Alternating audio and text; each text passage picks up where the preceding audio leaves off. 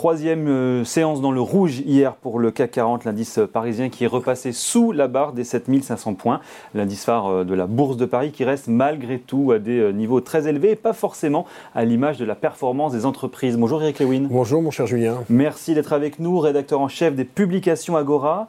eh ben, est-ce que le mouvement de correction que nous vendait tant depuis de nombreuses semaines, est-ce que là, c'est les prémices Est-ce qu'il est en train d'arriver selon vous? Ben Non, regardez, ce matin, on monte de, de 0,50.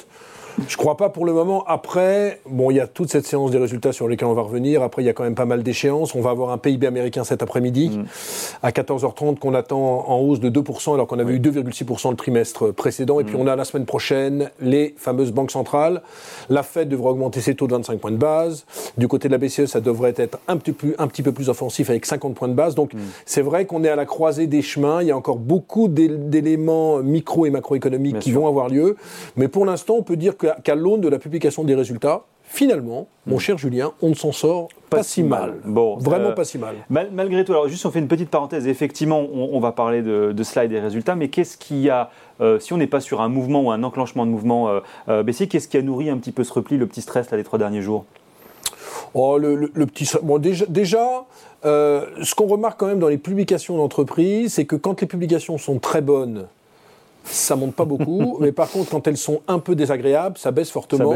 On a eu le cas hier avec Téléperformance, vous avez les centres d'appel qui, mmh, mmh. rachètent euh, Majorel et ça a, été, ça a été un petit peu mal pris. On a eu ça avec Dassault Systèmes, avec une hésitation sur les licences, notamment sur, sur la Chine. Ce matin, on, on a ça avec STM qui pourtant a une bonne publication, mais finalement, la réaction est, moins bonne que prévu. Donc on a des réactions des entreprises où on se dit que finalement, euh, c'est bon, mais pas assez pour que le marché continue à monter. Et puis il y a eu cette problématique euh, aux, aux États-Unis unis avec la First National Bank qui a vu ses dépôts baisser de 100 milliards sur l'ensemble des trois derniers mois. Mm. Et que se disent les investisseurs?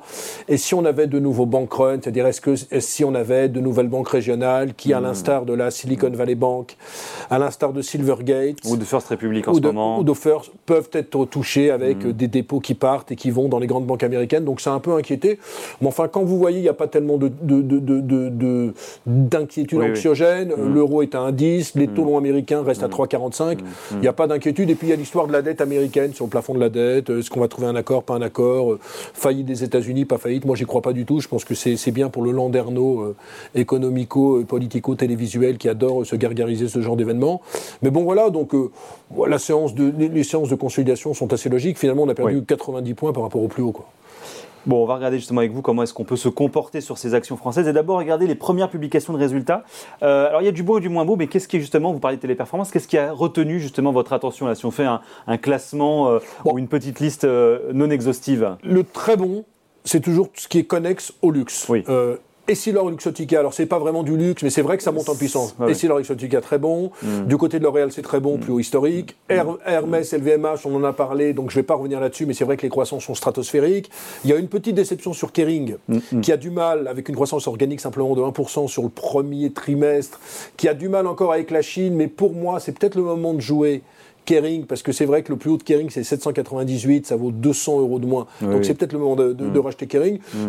Sinon, sur, les autres, sur les autres sociétés, euh, il n'y a pas tellement de gadins, si ce n'est hier Téléperformance et Dassault Systèmes qui ont fortement déçu. Sinon, sur le reste, les Sanofi, Danone, Carrefour, c'est un petit peu mieux que prévu, mais il n'y a pas de grande satisfaction. Par contre, il y a eu pas mal de gadins. On n'en parle pas beaucoup dans, le, dans les boîtes un petit peu, que j'ai envie de dire moyennes.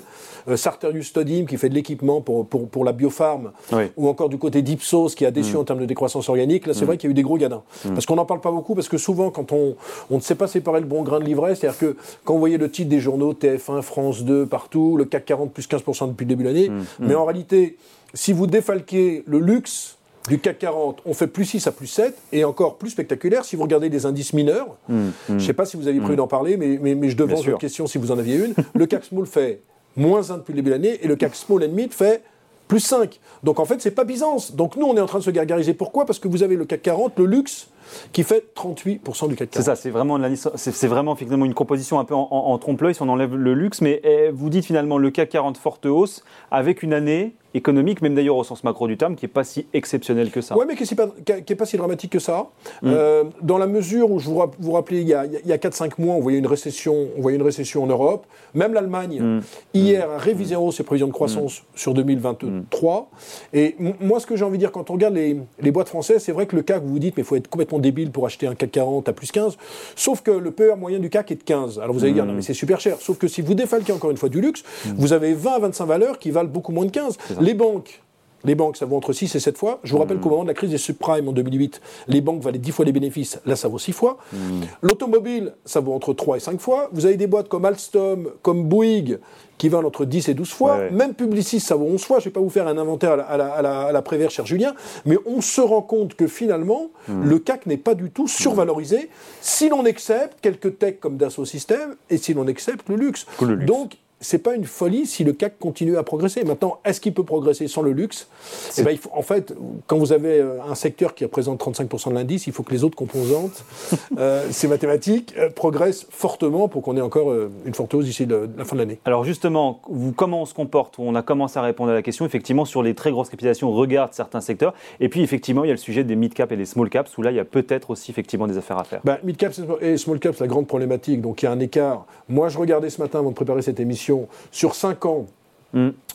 le, CAC 40 doit faire euh, plus 35 et le CAC Small doit faire moins 15. C'est-à-dire qu'il y a un écart de 50 points. Enfin, j'ai rarement vu j'ai pas souvenance, mais bon, peut-être je, je serais, contredit par les faits, euh, d'un écart de 50 points. Ce qu'il faut bien comprendre, c'est qu'il n'y a plus de liquidité. Il faut mhm. comprendre que dans les fonds small cap, sans rentrer mhm. trop dans les détails, il y avait 22 milliards il y a 5 ans, il n'y a plus que 16 milliards et demi. Mhm. Donc l'argent est sorti des fonds small caps. Donc quand vous êtes gérant de fonds, vous êtes Julien Gagliardi qui a le fonds Gagliardi.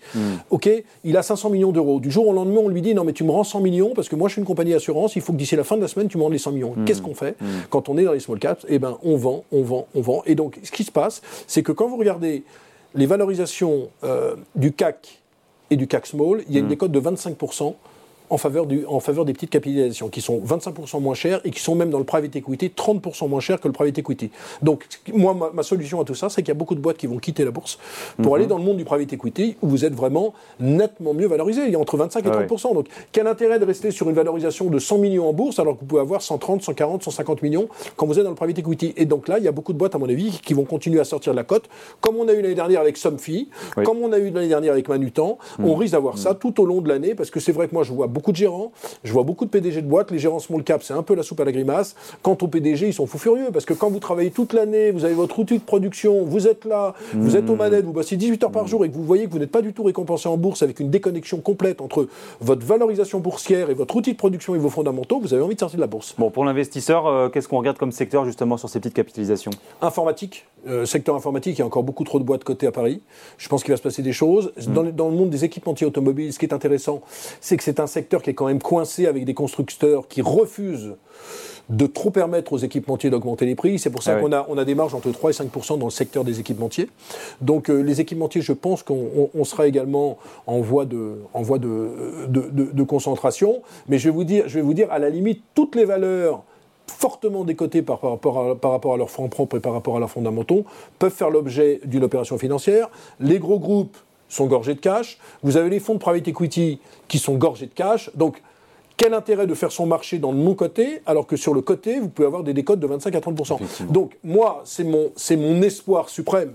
Parce que c'est vrai que moi qui suis spécialiste sur les small limits, j'adore parler des big caps, mais c'est vrai que les small limits, il y a un intérêt intellectuel très intéressant parce que vous rencontrez des PDG qui sont peu connus et qui mm. ont des vraies histoires à raconter. Mm. C'est vrai qu'il y a un peu de frustration. Il faut attendre, mais je pense que la seule sortie de crise, ça va pas être avec la liquidité qui revient pas vraiment dans les small limits. Ça, ça, vient par les opérations financières. Bon, faut-il sortir des actions françaises ou peut-être faut simplement suivre les, les small et les mid caps Stop picking. Il faut faire du stop picking. Moi, je pense qu'il ne faut pas sortir. De toute façon, il ne faut jamais sortir des actions. Il faut toujours garder une petite poche action, quel que soit l'horizon de temps qu'on a. Bon, et eh ben ça, on va effectivement le faire et en regardant notamment ces petites capitalisations. Merci beaucoup. Merci beaucoup, Eric Lewin, d'avoir été avec nous, rédacteur en chef des publications Agora dans Ecorama sur Boursorama.